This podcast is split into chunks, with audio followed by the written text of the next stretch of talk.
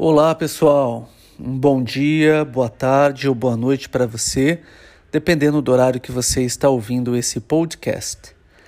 Para os que não me conhecem, meu nome é Daniel e eu faço parte do grupo de evangelização espírita em Dubai. Hoje nós continuaremos as nossas reflexões em torno da oração dominical, a oração do Pai Nosso que nos foi deixada por Jesus. Nos podcasts anteriores, já analisamos e refletimos a invocação inicial, Pai Nosso que estás no céu, e também refletimos sobre as petições iniciais, santificado seja o vosso nome, venha a nós o vosso reino, seja feita a vossa vontade, assim na terra como no céu. Hoje, nós continuaremos refletindo sobre a sentença O pão nosso de cada dia dá-nos hoje. É comum entendermos esse pedido como uma súplica para que não nos falte o pão na mesa, ou seja, que Deus provenha o alimento indispensável à sustentação das forças do nosso corpo físico. Porém, nós sabemos que uma das principais faculdades que nós, seres humanos, humanos temos é o trabalho. Ele é um instrumento que nos permite progredir tanto do ponto de vista moral, quando trabalhamos para o bem, quanto do ponto de vista intelectual, através da busca por novos conhecimentos que nos permitem avançar em questões e conquistas tanto individuais quanto coletivas. Como nos reforça Kardec no Evangelho segundo o Espiritismo, no capítulo 28 da coleção de preces espíritas, Jesus nos disse que tiraríamos da terra o alimento com o suor da nossa fronte. Desse modo, o nosso Mestre colocou o trabalho como uma obrigação de todos nós, a fim de que exercitássemos a inteligência na procura dos meios de prover as nossas necessidades e bem-estar uns mediante trabalhos mais manuais, outros por trabalhos mais intelectuais. Sem o trabalho, nós nos conservaríamos estacionários e não poderíamos aspirar à felicidade que o progresso nos trará junto aos espíritos superiores. Portanto, ao pronunciar as palavras O pão nosso de cada dia dá-nos hoje, estamos rogando ao Senhor não o pão em si, mas os meios de adquirirmos pelo trabalho e pelo nosso próprio esforço as coisas necessárias à vida, nos lembrando sempre de que ninguém tem o direito de reclamar o supérfluo, apenas aquilo que é o necessário para mantermos uma vida digna. Mas você pode perguntar, Daniel, mas e aqueles que não podem trabalhar? Imagine as pessoas com graves dificuldades motoras ou doenças psiquiátricas que limitam muito a capacidade de raciocínio. Como o pedido se encaixa a elas? Bom, Kardec nos lembra que se trabalhar nos é impossível, a divina providência de Deus nos confiamos.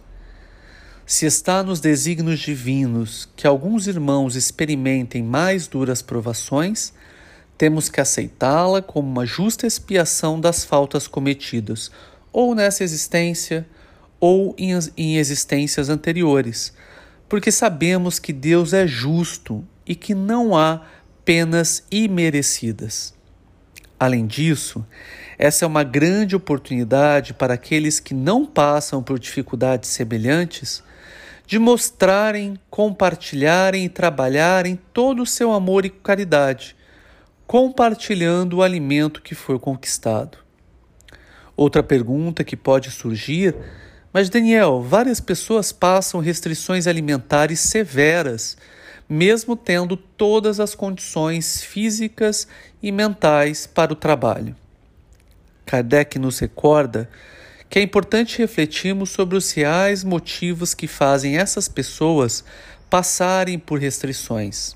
E se, muitas vezes, não foi a própria imprudência, a preguiça, o orgulho, a ambição ou negligência que fizeram as pessoas passarem por essa provação. Claro que não nos cabe uh, julgar, mas é importante a reflexão para compreendermos as reais causas dessas aflições que esses nossos irmãos estão passando. Mas, mesmo nesses casos, não raramente vemos a misericórdia divina atuando em prol desses irmãos desafortunados. E é nossa missão, como cristãos que somos, também acolhermos sempre esses nossos irmãos. Aqui cabe uma ressalva importante, porque nós sempre estamos tratando de bens necessários para uma vida digna. Nós não estamos em, em momento nenhum tratando dos excessos e nem dos supérfluos. Esses são frutos de um materialismo exacerbado que ainda vivemos, mas que certamente diminuirá com o progresso contínuo da nossa sociedade. Bom, expandindo um pouquinho mais esse conceito, Jesus também falou mais adiante que nem só de pão vive o homem. O que será que ele quis dizer com isso? É importante a gente lembrar que o pão é um símbolo da cultura judaica. E essa é a cultura, claro, que Jesus estava inserido, Jesus era judeu. Né? E o pão foi citado por ele várias vezes durante os seus ensinamentos nos evangelhos do Novo Testamento. Para os judeus, o pão representa, é um símbolo do conhecimento. Então, pedindo o pão nosso, nós estamos rogando a Deus os esclarecimentos necessários para saciar também a nossa fome de saber. O Mestre sabia que o alimento que necessitamos vai muito além de nossa fome de comer. Temos fome de viver, temos fome de aprender, temos fome de crescer. Assim, nós também pedimos a Deus as ferramentas necessárias para que esta fome também seja saciada. Essa fome de conhecimento que vai ganhando relevância conforme saímos de uma vida absolutamente voltada para a subsistência e para também as aquisições materiais e passamos a ganhar terreno no nosso progresso espiritual. É esse conhecimento amplo sobre a imortalidade da nossa alma o real significado das nossas dores, das nossas angústias, os caminhos para buscarmos ressignificar o nosso orgulho, o nosso egoísmo, a transformação e o amadurecimento do nosso sentimento de amor e caridade. Todas essas questões, esse conhecimento é que vai saciar a nossa fome de paz, de amor, de felicidade. Mas assim como o nosso sustento físico é também através do nosso trabalho o nosso dever de utilizarmos todas as ferramentas que temos disponíveis para ganhar conhecimento. É exatamente isso que estamos fazendo aqui, refletindo junto sobre os ensinamentos que o Mestre nos deixou e que sempre fazemos durante nossas reuniões, durante a nossa evangelização. Estamos sempre buscando nutrir a nossa fome de conhecimento. Bom, depois de refletirmos sobre o significado do pão como alimento para o corpo e a alma, o que podemos entender da expressão nos dai? Já falamos que ambos, tanto o pão como alimento para o corpo quanto para a alma, são frutos do nosso trabalho. Então, por que pedimos a Deus que nos dê algo? Aqui nós exprimimos o sentimento de que tudo o que é bom vem de Deus tudo que temos, tudo que somos, são presentes de Sua bondade infinita. Assim, se procuramos por coisas boas, vamos até Ele, pedimos até Ele. E essa reflexão vai além, porque nós pedimos a Ele no plural, nos dai, e não me dê. Isso porque devemos sempre ter a consciência de que existem mais pessoas à nossa volta, que nossas ações, atitudes e decisões influenciam a todos, de modo que sempre que recebemos algo de Deus, também temos o dever de compartilhar com nossos irmãos. Compartilhar de uma forma ou de outra, seja o alimento físico ou o conhecimento, Nós sempre devemos pensar no próximo, inclusive ao fazer as nossas preces a Deus. Quando falamos nós, é porque devemos ter em mente sempre as necessidades daqueles que estão ao nosso lado. Finalmente, por que pedimos para Deus nos dar hoje?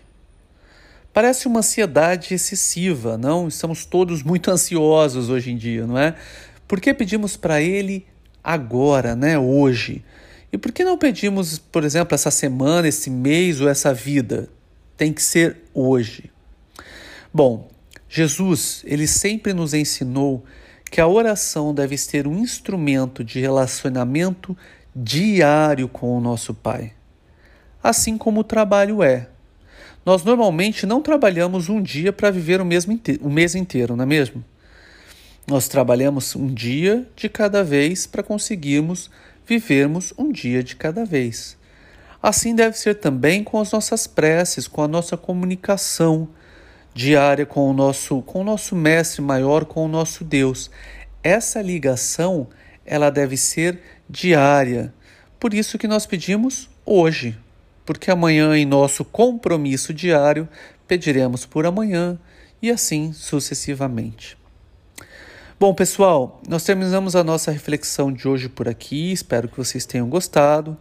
Eu quero agradecer, como sempre, pelo seu tempo e pedir sempre sugestões, dicas, recomendações de como podemos melhorar esse nosso canal de comunicação com vocês. O seu feedback é, de, é muito valioso para todos nós.